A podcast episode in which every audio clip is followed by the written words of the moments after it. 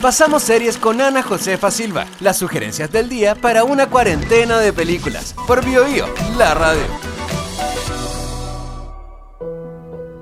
La serie Carpi es una de las siete Nordic Noir que ofrece Netflix en su plataforma. Este subgénero agrupa producciones que transcurren en países de Europa del Norte, que ha tenido mucho éxito a nivel mundial. Son historias que recogen la tradición de lo que se conoce como cine negro, que a su vez se inspira en la novela negra y cuya característica es que muestra un mundo nada complaciente, donde hay más zonas de grises que buenos y malos. Y sus héroes son personajes que no las tienen todas consigo o bien arrastran pasados dolorosos.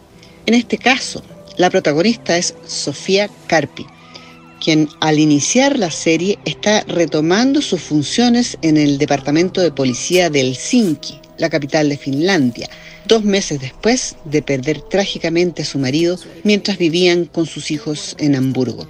No hay tiempo para condolerse. Su hija adolescente no le da tregua y su duro trabajo la demanda fuertemente.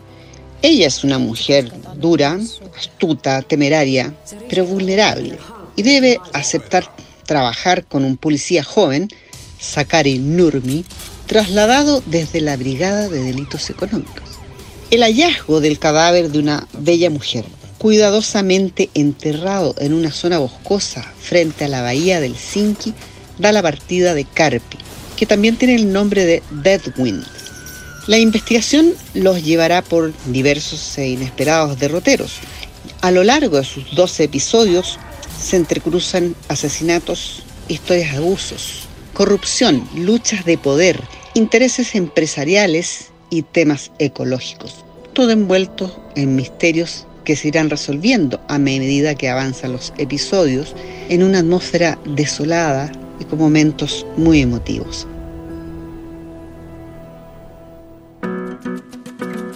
Quedarse en casa y compartir las sugerencias de Ana Josefa Silva. En Bio Bio, la radio, en buena compañía.